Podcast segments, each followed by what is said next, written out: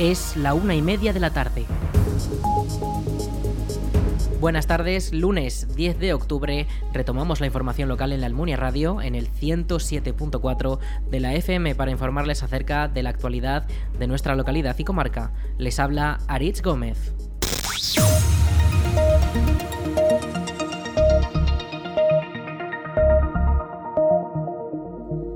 La policía local de la Almunia ha informado de que a partir de este jueves día 13 estará prohibido estacionar vehículos en la calle Arrabal.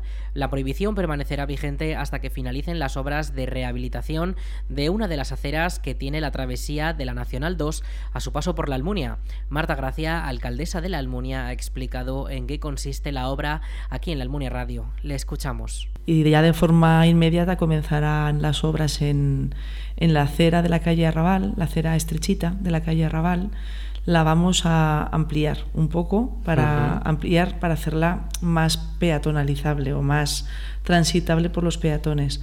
La idea es que la, que la, acera, que la acera sea más grande y que la calzada a cambio sea más estrecha para conseguir con eso pues que no sea tanto una travesía una carretera como que sea pues algo más parecido a una avenida.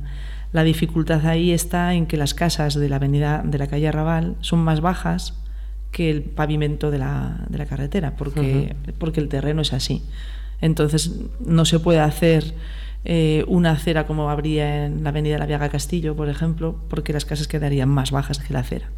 Entonces se ha optado allí por una solución de ampliar la acera y separarla de la, de la calle con unos volardos especiales para pues para que no se metan los coches en la, en la acera y hacer más, más sencillo y más agradable el, el paso peatonal por, e, por esa acera y bueno también revalorizar y revitalizar esas casas que, que aunque las veamos como las vemos pues son un, un pequeño testimonio de lo que era la Almunia en el siglo XIX son, son casas que vienen de esa época y bueno es interesante conservar y revitalizar. Estas obras pretenden mejorar el paso de los peatones por la acera, que será acondicionada y ensanchada, a costa de hacer más estrecha la calzada de la carretera y colocar volardos para que los coches no puedan invadir la acera.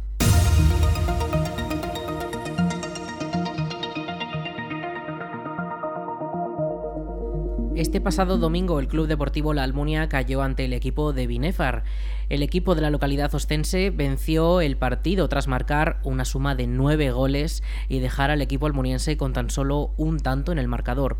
El primero de los goles llegó en el minuto 3 por parte de los ostenses y el único tanto de la Almunia se pudo anotar en el minuto 25 de la segunda parte gracias a Envid, aunque el equipo de Binefar ya llevaba siete tantos anotados y hasta el último minuto de partido no marcaron el noveno de los goles. Además, el equipo de la Almunia tan solo tuvo tuvo una tarjeta amarilla, mientras que el de Binefar acumuló dos. Esta derrota deja al equipo almoniense penúltimo de la clasificación en la posición número 15, con un empate y cuatro derrotas consecutivas. El próximo partido se celebrará en Barbastro, donde el C de la Almunia ejercerá de visitante contra el equipo oscense. Esto será el domingo 16 de octubre a las 12 del mediodía. Calatayud acoge el Campeonato Internacional Femenino de Golf Ladies Open Letas del 12 al 14 de octubre. El campo bilbilitano es la sede por primera vez de este evento que cuenta con el apoyo de la Diputación de Zaragoza. Un total de 102 jugadoras se disputarán el liderazgo en el ranking y la victoria en el europeo. Escuchamos al alcalde de Calatayud, José Manuel Aranda. De apoyar un evento tan importante que también lucha por todo lo que es la España vaciada. En este caso también estamos con otra apuesta importante y es la incorporación de la mujer al deporte de élite. Creo que es algo también importantísimo. Este lunes se inician los entrenamientos y un día después tendrá lugar un Pro AM para dar paso al inicio de la competición del 12 al 14 con jugadoras procedentes de 24 países del mundo. Destaca la checa Sara Kuskova, líder indiscutible del ranking, seguida por la alemana Patricia Isabel Schmidt, la neozelandesa Momoka Kobori y la neerlandesa Lauren Holmey. A escala nacional estarán presentes la malagueña Noemí Jiménez, décima en el ranking y que consiguió una destacada segunda posición en el Rose Ladies Open disputado en Melbourne Club at Brocket Hall de Inglaterra hace tan solo dos semanas. La diputada delegada de deportes de la DPZ, Rosti Huelo, ha resaltado la importancia de este evento. Apostando por el, por el deporte de excelencia, por el deporte de élite y junto con eh, esa apuesta eh, por el deporte, ustedes saben también eh, que nosotros valoramos todo lo que conlleva detrás la práctica del deporte. Por supuesto, aunque no sea deporte de élite, ¿no? Toda esa todo lo que acompaña la práctica del deporte, ese sentimiento de esfuerzo, de solidaridad, de capacidad de superación, de integración, pero en este caso además también que nos ofrece la oportunidad de mostrar a no solamente a los participantes, sino a todos los visitantes la belleza de, esta tierra, la belleza de, Calatayud. El campo está en una ubicación en la que además el recorrido, para, el recorrido de los 18 hoyos se hace de cara a, a Calatayud. Eh, con el castillo de Ayud de fondo, las, las, ruinas romanas de Bilbilis en un, pues un paisaje absolutamente emblemático, lo cual nos permite también, como les decía, poner en valor la belleza de esta parte de nuestro territorio, de la provincia de Zaragoza. Gambito Golf Club Calatayud acogerá la celebración del evento por primera vez en la historia en una gran celebración del golf profesional internacional femenino que prevé una nueva edición de máximo prestigio deportivo.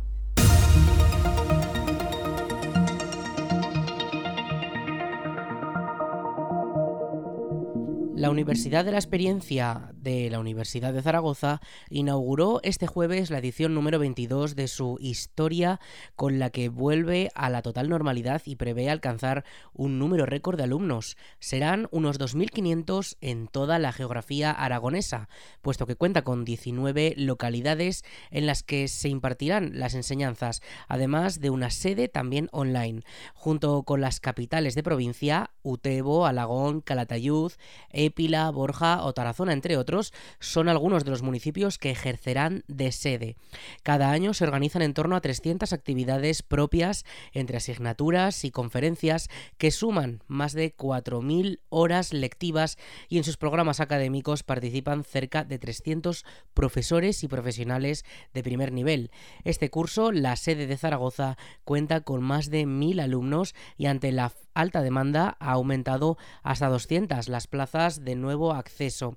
Además, algunas clases del programa básico ya han comenzado, con asignaturas como viaje en torno al arte románico, la ciencia ante el misterio del universo y del hombre, las artes fuera de Europa, arte del Renacimiento o aproximación a la astronomía, entre otras. La lección inaugural del curso, con el título tiempos difíciles para el Poder Judicial ha sido dictada por Manuel Bellido, presidente del Tribunal Superior de Justicia de Aragón. Previamente, el profesor Ángel Luis Monge ha leído la memoria del curso pasado y ha expuesto los nuevos objetivos y proyectos. Asimismo, se han entregado los certificados a los 239 alumnos que superaron con éxito los ciclos formativos de la Universidad de la Experiencia de la Universidad de Zaragoza.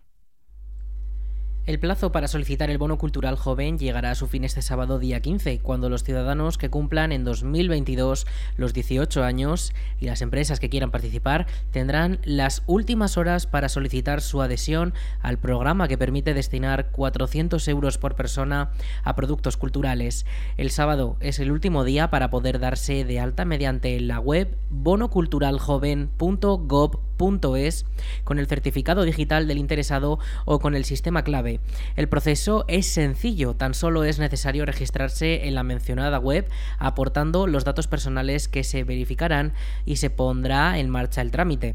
Estos pueden durar varios días y una vez resueltos, el solicitante recibirá un correo electrónico de confirmación comunicando que ya puede disfrutar del bono cultural joven.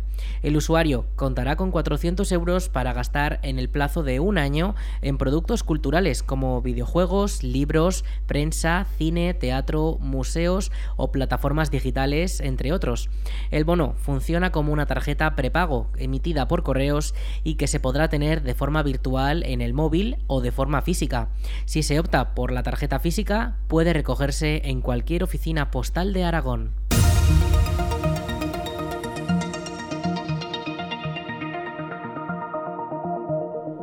Los médicos aragoneses han destacado que el colapso de la atención primaria solamente puede solucionarse a corto plazo con una redistribución de los puestos y mejoras económicas y laborales, representados por los sindicatos de médicos de atención primaria de Aragón y los colegios de médicos de Zaragoza, Huesca y Teruel, los médicos aragoneses han presentado al gobierno autonómico 25 propuestas para garantizar la continuidad asistencial. Estas pautas nacen como conclusiones de la reciente jornada de análisis de la atención primaria, en la que un centenar de profesionales analizaron las necesidades de los equipos de atención primaria urbanos, rurales y del 061. Entre las medidas destaca el destinar a la atención primaria el 25% del presupuesto sanitario en un plazo de tres años, crear una gerencia específica o modificar el anticuado mapa sanitario son algunas de las principales reclamaciones para solucionar la sobrecarga laboral que está llegando a niveles peligrosos, según señalan. Desde los colegios y sindicatos han reiterado su disposición para buscar soluciones junto al Departamento de Sanidad de la DGA, a quien han remitido todas sus conclusiones, pero recalcan que se trata de una llamada de socorro y que si no se atiende recurrirán a otras medidas de presión a las que, según explican, no les gustaría tener que llegar. El Consejo de Gobierno de Aragón ha aprobado el proyecto de ley de vivienda que incorpora cuestiones como la ampliación del parque público de vivienda en alquiler y la apuesta por la rehabilitación. En la elaboración de esta ley se han incorporado cuestiones que ya forman parte de las políticas públicas en materia de vivienda del Gobierno de Aragón y una de las principales novedades de la ley es el reconocimiento del derecho a una vivienda digna como un auténtico derecho subjetivo y no como un producto. Ahora la ciudadanía contará con la herramienta necesaria para poder exigir el cumplimiento de la ley y sus disposiciones de desarrollo ante las administraciones públicas. Para cumplir con este derecho se ha planificado la obligación de proveer de una alternativa habitacional a toda persona vulnerable que sea privada de su vivienda. Con esta nueva ley, además, las viviendas desocupadas propiedad de las entidades o grandes propietarios deberán ser puestas a disposición de la comunidad autónoma para que se puedan alquilar dentro de los diferentes programas sociales. Además, también establece multas para las personas o entidades jurídicas que no cedan sus viviendas.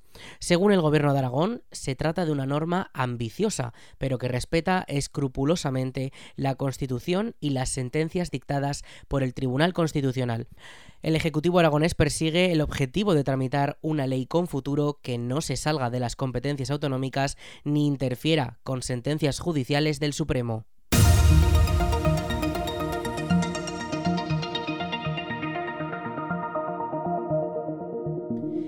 Diputación de Zaragoza ha anunciado a los ganadores de la segunda edición de los premios Santa Isabel de Artes Escénicas, que este año reconocen la labor de ocho compañías zaragozanas. La DPZ recompensa la labor de divulgar la danza, el circo, el teatro clásico, el teatro contemporáneo y el teatro infantil con un total de 42.000 euros que han recaído en cinco primeros premios y tres segundos premios. Escuchamos a la diputada delegada de Cultura de la Diputación de Zaragoza, Ros Cigüelo. Un año más lo que queremos hacer con estos premios es reconocer eh, y seguir incentivando la creación de proyectos en el ámbito de, de, las artes escénicas para reconocer el esfuerzo y la calidad que hay año tras año en estas producciones. La verdad es que el teatro, la danza, el circo, todos los espectáculos que giran en torno a las artes escénicas no solamente dinamizan la vida cultural de nuestros municipios y nos hacen reconciliarnos con la vida, sino que son importantes, muy importantes en el tejido económico de la provincia y por eso nuestra firme propuesta y nuestra firme apuesta para apoyar a quienes se dedican a sacar adelante estos proyectos. Podían optar todas empresas y profesionales que se dedican a la producción de espectáculos o de artes escénicas, teatro, danza o circo, con sede social en Zaragoza capital o provincia. Dentro de los premiados, destacar que se ha tenido en cuenta no solamente la calidad de las obras, sino también eh, la originalidad, el riesgo en la producción, la capacidad para transmitir la belleza estética, la puesta en escena y, por supuesto, también esa, esa capacidad que tienen eh, nuestros talentos en las artes escénicas para llevarnos de la mano hasta aquello que ellos eh, nos quieren transmitir. Los montajes galardonados con la máxima distinción han sido Calígula, de Nasu Teatro, Requiem por un campesino español, de Teatro Che y Moche, ¿Cuántas estrellas puedes contar de Títeres sin cabeza fuera de stock de teatro Serendipia y El Lago de la compañía de danza La Move? Por su parte, las obras que han recibido un segundo premio son Los Hermanos Machado, de Teatro El Temple, Un Día en el Teatro, de Teatro Arbolé y Gran Hotel Maravilla, de Producciones Kinser. Además, la mayoría de estas compañías han podido disfrutarse en la Almunia con sus distintas obras durante la temporada cultural 2021-2022.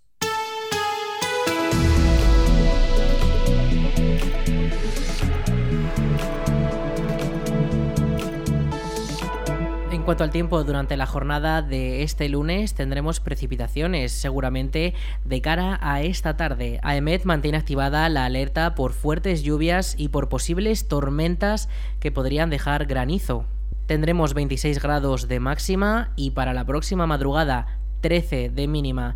Durante la jornada de mañana martes, lluvia prácticamente todo el día con cielos cubiertos. Para el día del Pilar, miércoles, si van a Zaragoza a la ofrenda de flores o a pasar el día, tendrán por la mañana posibilidad de lluvia durante la madrugada y luego de cara a la tarde el cielo se despejaría con 22 grados que se mantendrán también durante el resto de días de la semana.